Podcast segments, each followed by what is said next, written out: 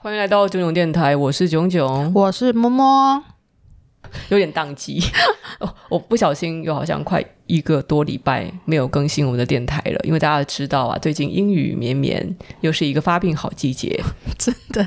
我刚刚出去啊，我觉得整个人都非常不舒服，我觉得台北的天气非常不适合人居住，那是因为你的身上有点干燥吧？你不是说你觉得全身发痒？没有啊，我觉得那个应该是体内免疫系统的问题，免疫系统。我查网络上，就也是有人会样样，尤其是那个该边的地方。啊，这个不需要知道这么细节。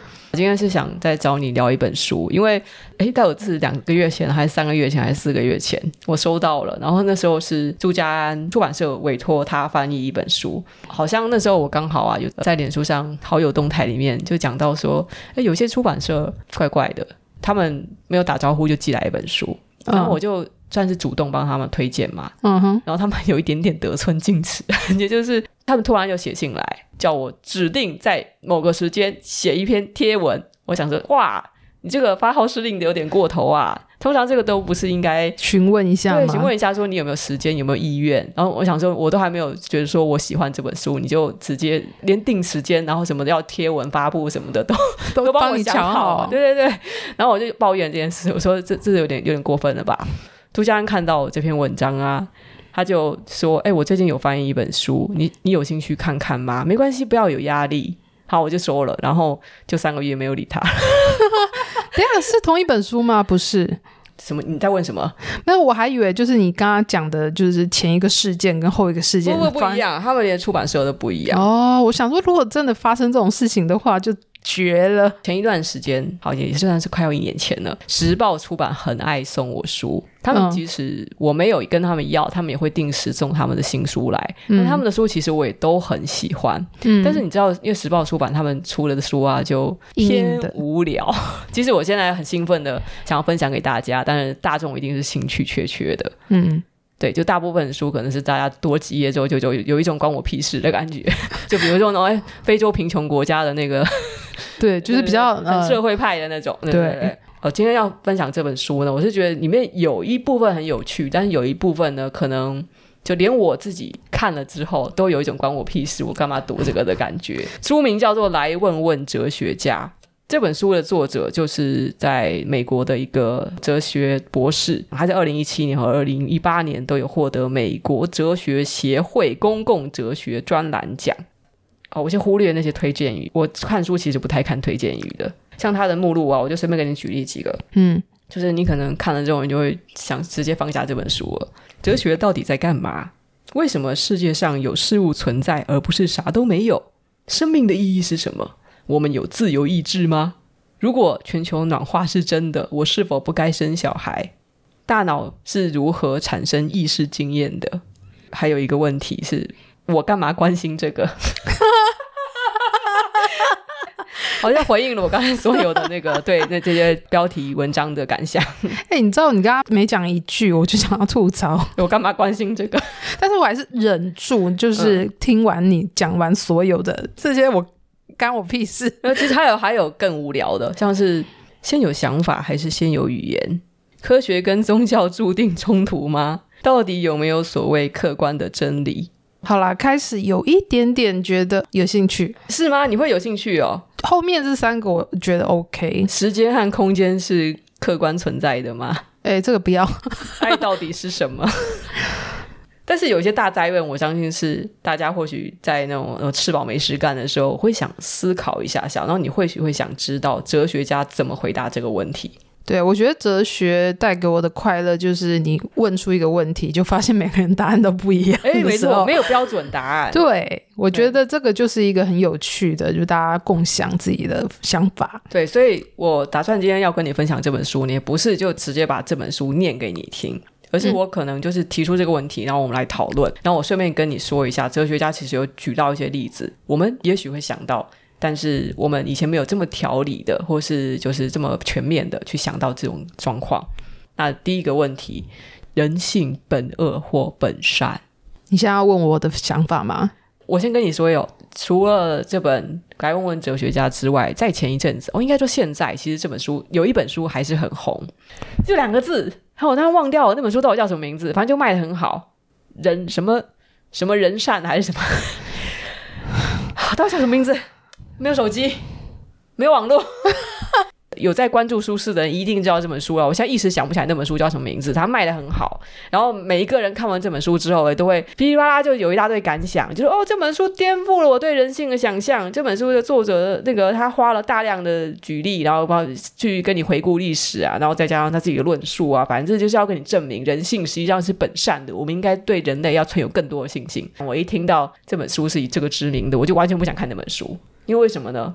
我觉得相信人性本善，并不会让我过得比较好。哎、欸，可是我相信人性本善，我相信人性本恶。以前相信人性本善，然后我后来相信人性本恶之后，我觉得让我自己快乐很多。哇，你真的是遭遇了。你只要相信人性本恶，那当你遇到一个好人、一件好事的时候，你会觉得那超乎预期。那个人其实是不应该这样子，但是你遇到了一个万中选一的很棒的人，那我会觉得自己很 lucky，所以我会变得很快乐。哦，我懂你这个想法，就是有点置之死地而后生。呃、对，就是要不然，你如果认为人性本善，而你存着这个想法，你去接触每个人，你会对他们都有一些期望。当他们的做对你的态度不如你所预期的时候，你会很失望哎、欸，自己得失心没有很重，所以我相信人性本善，嗯、但是就是我 OK，我可以有这个平衡。可是你相信人性本善，是你的意思是说每十个人中只有两个或是三个是坏人嘛？你的意思是说坏人是少数的吗？我认为是看教育。那当然我没有办法准确的预知出到底坏人占的比例有多少。你有没有听说过一个社会实验？就是有一个艺术家，她是一个女性的艺术家，她聚集了一群人，然后在桌上，她放了像是剪刀啊、镊子啊，甚至手枪啊等等各种各样的工具。她就对这些人说呢：“好，完接下来我不会动，你们在限定时间内可以拿桌上的这些工具对我做任何事情。”然后她就开始不动，就像一个物品在那里一样。然后一开始呢，有些人会。拿玫瑰花装饰他的头发，用拿羽毛去搔弄他的身体啊，都是一些好像是还蛮善意的，就是一些小恶作剧。但是随着时间过去，这些人的作为开始越来越夸张，有人开始拿刀或剪刀去划破他的衣服，甚至去伤害他的身体。有些人甚至就是对他开始有点暴力相向。然后这个实验结束的时候，那一刻就是艺术家又开始动起来的时候，他已经满身都是伤痕。而那些在实验期间像是丧失人性一样对他做出那些事的人，全部都落荒而逃。你知道这个很有名的实验吗？它证明了什么？人在一个不受拘束、他可以受到允许的状况下，他其实会做出很可怕的事情。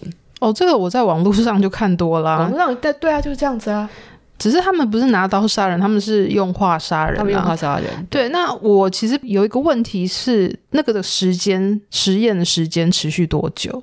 我忘掉，好像一个小时还是两个小时吧。哇，那这样很惊人哎！对啊，这样非常惊人。还是二十个小时？你就你觉得，如果他那个时间有扩充到十个小时或二十个小时的话，这样有差吗？我觉得，如果真的到，比如说十天以上，哦，没有到十天，我会相信，我，我会相信那些人会出现这样的行为，是说太无聊吗？可能他呃有些本性就是被。诱发，或者说某一些潜能被激发，因为那个实验是在世界有名的一个实验嘛。其实我在看那个实验的那个当下，那个时代，我仍然是相信人性本善的。嗯。但是就这些年啊，我所经历的一些事情，让我越来越相信，其实虽然人性可能不一定本恶，但是我相信人性自私。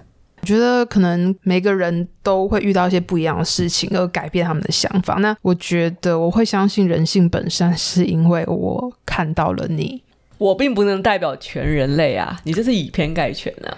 不是啊，因为你看我成成天跟你生活在一起，就觉得嗯，你是个很棒的人。那 现在是因为我成天跟你生活在一起，所以。怎样？你想说什么？你想说什么？所以，所以，OK，、哦、所以你是个坏人，是这样子吗？嗯，也许，毕竟我形象很好。没有，我跟你讲，真的是前几年，就是你遇到的一些人，所以这个话题就这样结束。啊、不是，不是，然后我还跟你讲，哲学家他在说什么？哲学家是这样说的、啊，他说、嗯，人类其实是天生会有倾向去做坏事哦。他提出的想法是说呢，你看从以前到现在，你的历历史上人类的历史嘛，你就会看到他们会因为一己之见，本来就是会分裂成好几个族群，并且他们会冷酷残忍的去对待其他族群的人。还有一个很自然的倾向，就是哦，如果我看到你长得好看，或是你长得比较像我，你跟我在接近的年代和地理位置长大，我就会理所当然的比较关心你，而比较不关心其他人。就像是哦，可能台湾人关心台湾人，我们的确是会对长得好看的人比较好。哎，这是一种天性啊。好啦，我承认，这是统计统计的结果。另外，他还举例，柏拉图曾经问：如果你有一枚戒指，然后这枚戒指可以让你隐形，那你会做出哪些事？你想要问我答案？你想干嘛？我要在家里的到处就是各地 考考啦。为什么？我就可以我我就可以在餐桌上敲敲，然后可以在沙发上敲敲。为什么要做这种事情？然后在你的内裤上敲敲，就是快要只想做这种事情吗？呃，裸体上街之类的。我猜这个哲学家，他的假设，大多数人呢，如果自己能够隐形的话，他们会做很多图利的事情。就比如说，男生可能会想偷偷去看女生洗澡啦，或甚或是到银行的金库里面去搬钱啊，等等。其实这都是一般人很容易产生的想法啊，就是很多少会有一些见不得人的事情。但是因为我们没有隐形戒指，一般人之所以不做这些事，不是因为不想做，或是认为不该做，只是因为怕被人发现。对对啊，对啊，反正就是这样。对，不是因为我刚刚想要隐形戒指，我忽然想要魔戒，然后然后有点出神，权力会使人腐化，是不是？没错。我们或许可以想一想，就在一开始，我们究竟为什么会在乎人性是本恶或是本善？就他把问题丢回来了。靠北哦，那这样子本来就是一个统计学上，其实你会发现可能大多数人是坏蛋，可是就像我们刚才说的，就是哦，他说有隐形的戒指的话，很多人会做一些色色的或是坏坏的事情。可是有些人他就是不会啊，就像你啊，你可能哦，你还是要想做色色的事情，但是并不会因此侵犯到别人。没有，我我想侵犯。我意思是说，哦，你至少你不会说，哦，想想跑到男性大众浴池去看人家的那个大鸡。哦，那个在网络上看，在网络上就看到很多了，很多人他有这个戒指可能会犯罪，但是有些人就是不会嘛。所以我们干嘛在乎人性本恶或是本善？这本身这个问题很无聊，因为就是有些人恶，有些人善啊。远古以前，其实偏好长得好看的人和长得像自己的人，我们会对这些人比较好，或许比较能够帮助我们存活。但是到了现代呢，就你讲出这种偏好，只会显得很政治不正确。所以哲学家他总结出来是，其实，在某种意义上啊，我们要问人性本善或是本恶，其实是在问我们人类生活的以前史前的环境跟现代的环境有多相似。所以才会导致为什么人会是做出这样或那样的行为哦，所以他觉得是环境引起。嗯，就是如果现代的生活跟过去的差距越大，那我们就会发现越多人性本恶的这些证据跟线索。其实这本书里面也有一个提问是说啊，如果你有一笔钱，你应该把这笔钱给穷人或是游民吗？你是说直接吗？直接，对，就直接把白花花的钞票。直接发给穷人吗？你会做这样的选择吗？不会。为什么？你是基于什么理由？我应该会不是说丢个什么几千块给他们，我应该会就是比如说给他们两万块生活费，然后我会把他们就是介绍到工作的。不是不是，那你的选择就还是在给他们钱？你在说什么屁话？我希望他们可以度过眼前的难关，并且学会如何工作。那你为什么要给他们钱？因为他们可能会有一阵子就是还在适应期啊，就是打工没有办法领到钱呢。但你有没有想过，为什么慈善机构他会接受捐钱？就是要帮助一些没有办法工作的人啊。你认为慈善机构是以为你没有办法直接发现那些穷人吗？所以他们到底有没有给他们钱？天哪！所以你从来都不知道为什么慈善机构要成立吗？呃，可能他们有些分工，比如说一些慈善机构可以。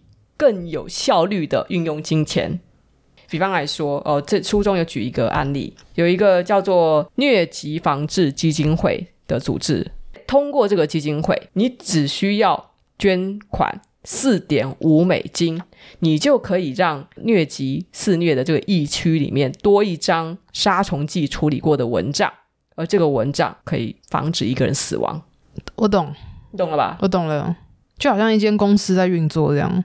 不只是一间公司运作问题，是因为他们有资源跟有人手，还有他们知道该怎么样最有效率的去解决贫穷问题。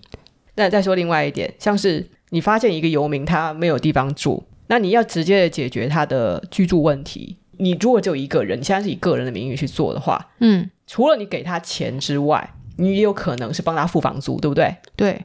但是如果你把这笔钱是捐给了慈善机构，那慈善机构可以用他们自己本身组织有的资源，用比较便宜的价格，请政府安排，不管是社会住宅啊、公寓也好啊，就是它可以极大的去降低本身要租房子的钱。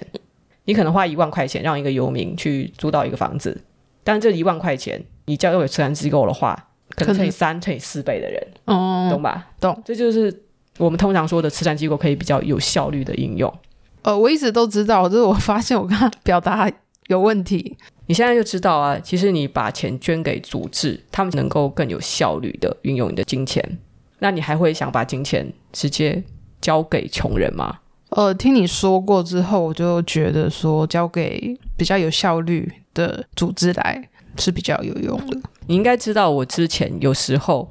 过去几年有很长一段时间，如果有我的粉丝啊，email 写信来啊，就是透露他们就是很很急啊，很窘迫，生活很需要用钱的那个状态的时候，我会主动给他们钱。你应该知道这件事，对不对？是。后来我深刻的反省过，其实有一些粉丝也会私讯给我，跟我讲这个道理。你要不然就给一两千块钱，意思一下；要不然就是把钱捐给慈善组织，其实会获得更好的运用。但是我本来一开始我很我很固执，我就心想说啊，这些人就是等不到慈善组织的救济嘛。那既然他们都已经来求我帮助了，像我试出的那个讯号，那我刚好手头有宽裕的话，我就义不容辞，可以帮他们一下。那就算是诈骗，反正就也没有说真的对我有很大的伤害，所以没差。但是后来我在反省，你看这个过去两三年了，这些跟我要钱的人，他们从来都没有再回头来找我。这意味着什么？对啊，他们有还你钱吗？他们从来没有人还我钱，甚至不写信来，或是私讯过来跟我说他们的生活有没有改善，问题有没有得到解决。哦，我觉得这有点不应该。我觉得就是第一是不应该，第一是可能忘恩负义。我觉得就是在你过去哦，我我给的可不是几千块，我给的是两三万哎。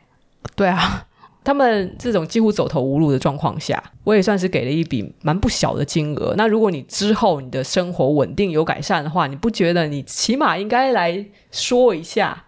因为我也没有要他们还呐、啊。对啊，我记得你哦，有一次我就是反对你说不要给，嗯、我觉得是诈骗，嗯、或者是说哦你不应该给那么大的。不是，我跟你讲，我我自己的想法是，我并不是怀疑他们是诈骗，而是他们的问题并没有得到解决。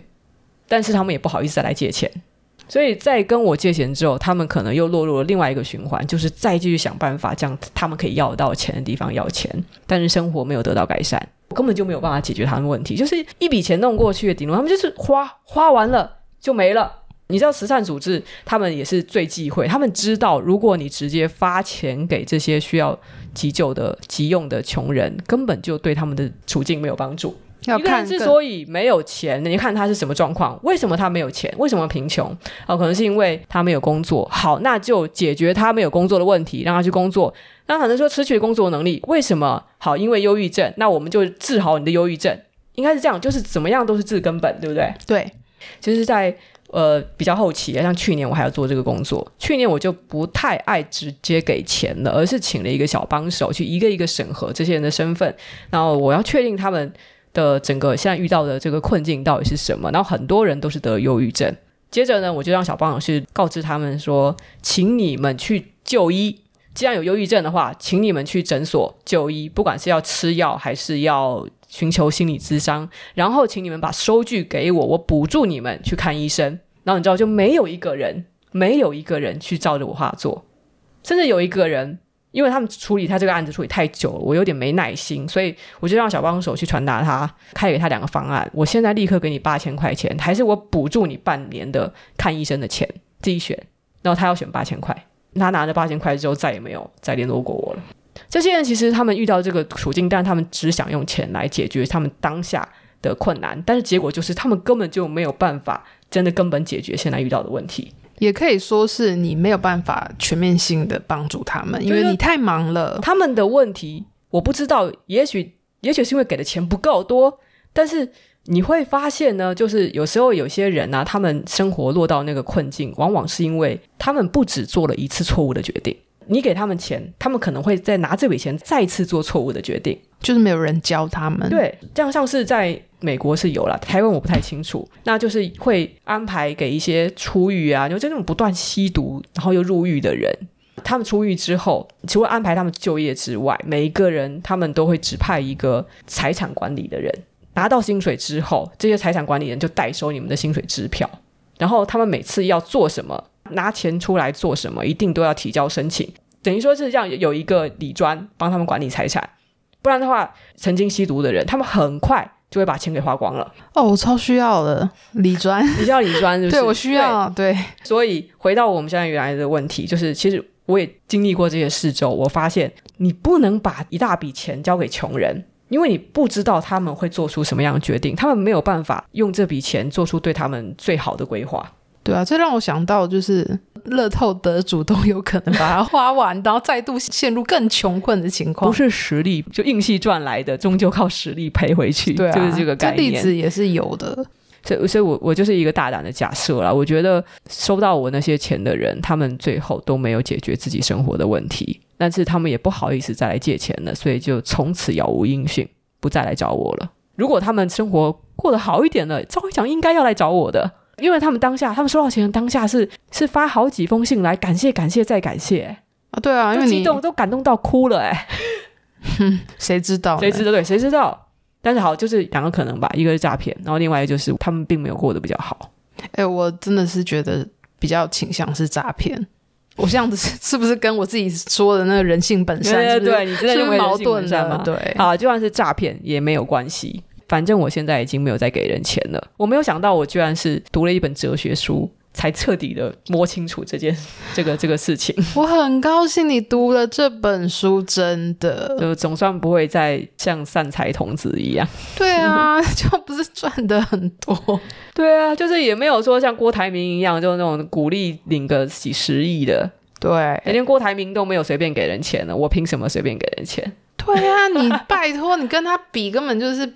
好了，好了，那就就这本书里面，就意外的居然还有一些很贴近实际的问题，然后解决了我的困扰。希望大家听到这集之后，知道我现在不借钱了。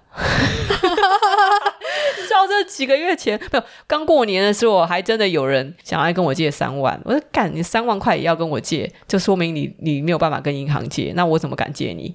对啊，因为其实是很小的钱哎、欸。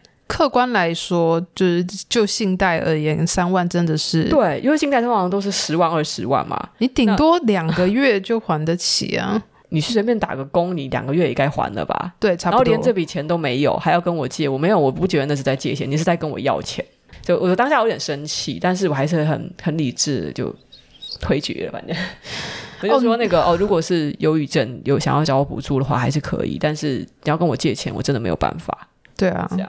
明明就治疗好病，可以很根本的解决一个很大的问题。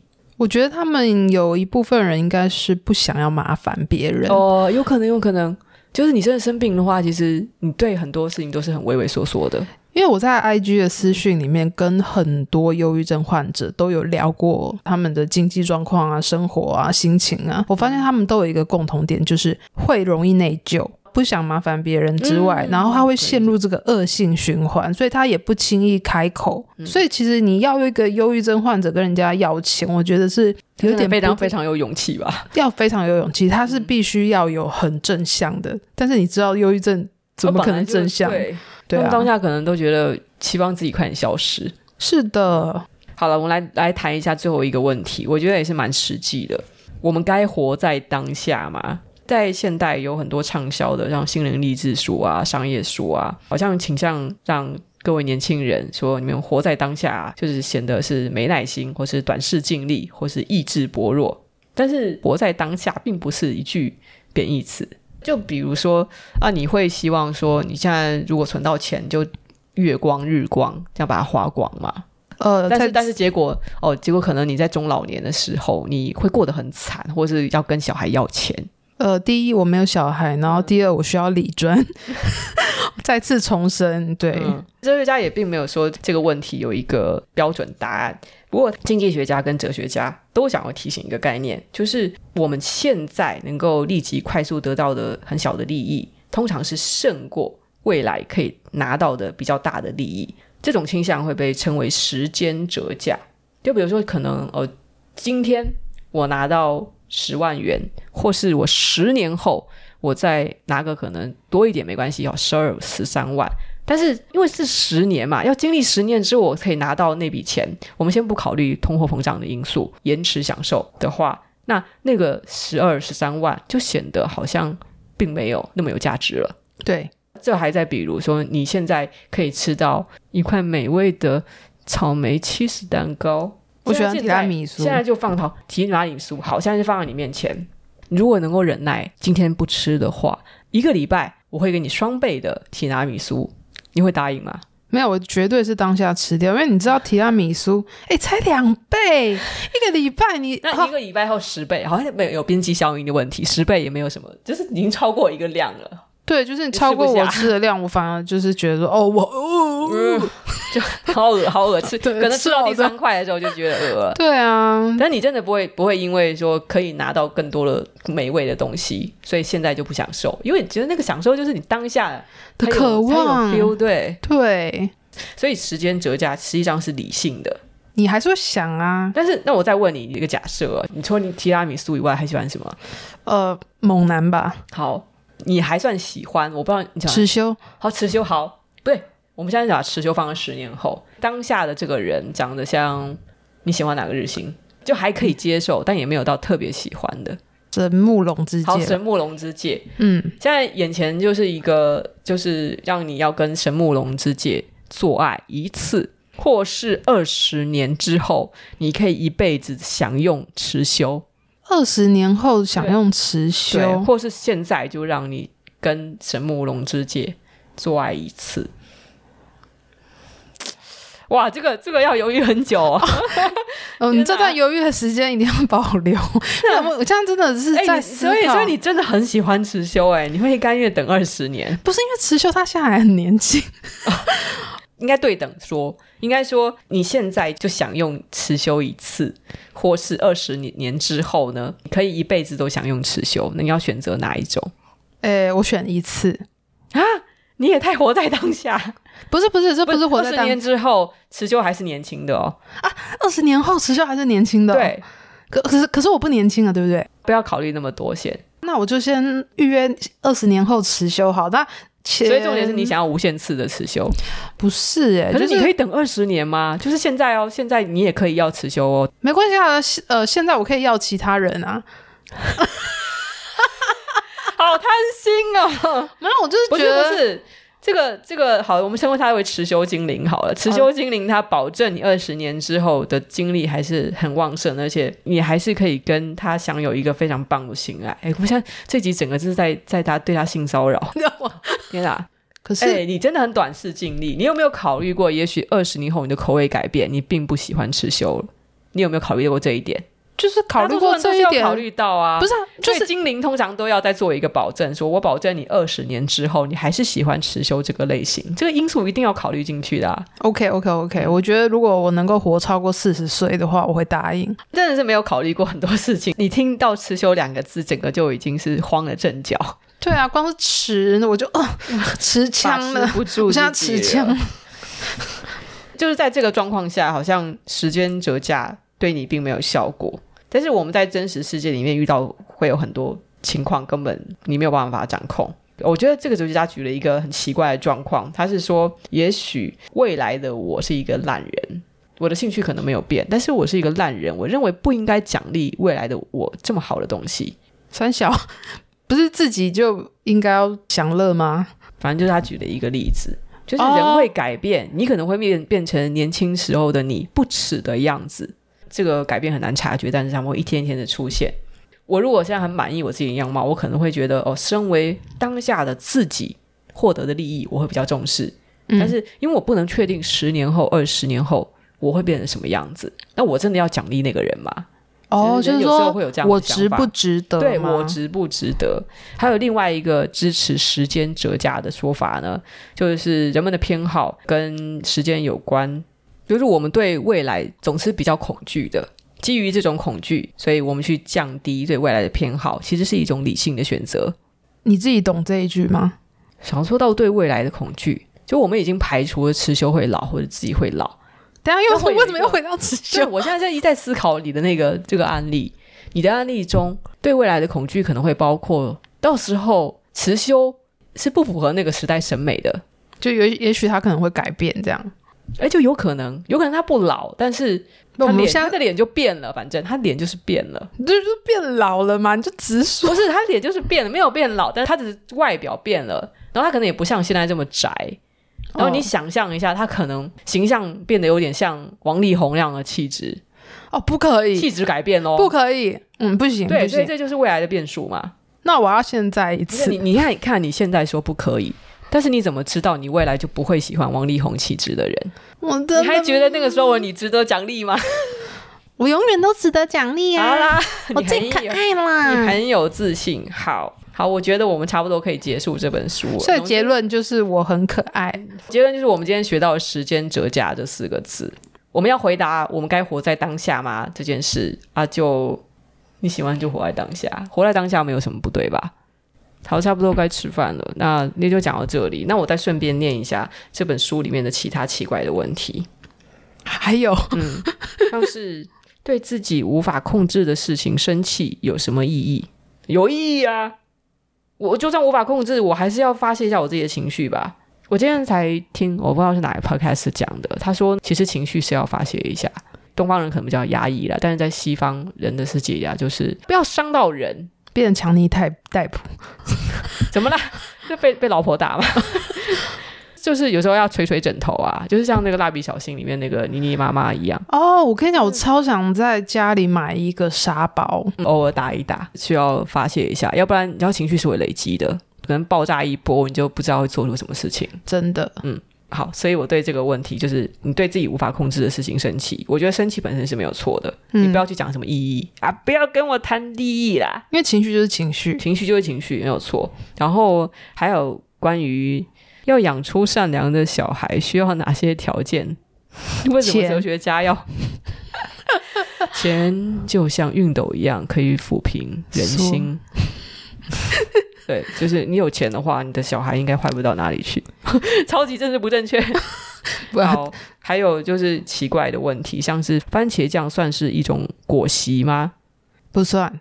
你认为它是果昔就果昔。反正我不吃番茄，我也不吃番茄。嗯哎，有一些问题，我真的觉得他应该是要找像是什么生物学家、物理学家，就其他领域的专家才应该来回答这个问题吧？对啊，对啊，为什么会来问问哲学家呢？哲学家只会负责哦，对，他只会把事情说的更复杂吧，让人难懂。但是呢，如果大家对哲学家会怎么回答这些问题感兴趣的话，就这样。对了，我看到一个问题叫做：该杀死婴儿希特勒吗？好地狱啊！你感觉好像因为希特勒这个人就是最好把他除掉，可是又你又不能杀婴，该怎么办？那不然就预防性积压好了。对对对对对，如果我知道一个婴儿他会变成希特勒的话，我愿意为民除害。哎天啊，这是真的扯到很严重的问题耶！对啊对啊，但是这个问题永远不可能发生。你知道哲学就很喜欢假设一些根本不不可能发生的事，对，就根本就不会存在的状况。好，但是大家喜欢想太多的话，就可以读读这本书来问问哲学家。那我们差不多该去吃饭，今天讲到这里吧。哦，有没有觉得就是前面就是我一直在跟你唱反调，但其实真的不是我、就是。对，我本来以为你会说，对我就是这样，没错。没有没有没有没有这样，结果你超不配合的，我觉得讲得好累。没有，我跟你讲，你付我两百五十块，我就是真的就是讲实话。那我付你一百块，你就不会讲话了，是不是？对。然后如果你付我两千五的话，我就会，啊、对，没错，就是这样。啊你怎么知道？那是钱太少的问题。你很聪明呢，卷卷，我们该吃饭喽。好了，其实你讲实话是好事啊。对啊，好，那那就到这里。好，这本书是时报出版的书，然后大家有兴趣去买的话，我就把链接放在资讯栏里面。好的，我没有收叶配哦。哎，他真的没有收，真的，出版社是不会给我钱钱这个苦东西。好，就这样子，拜拜。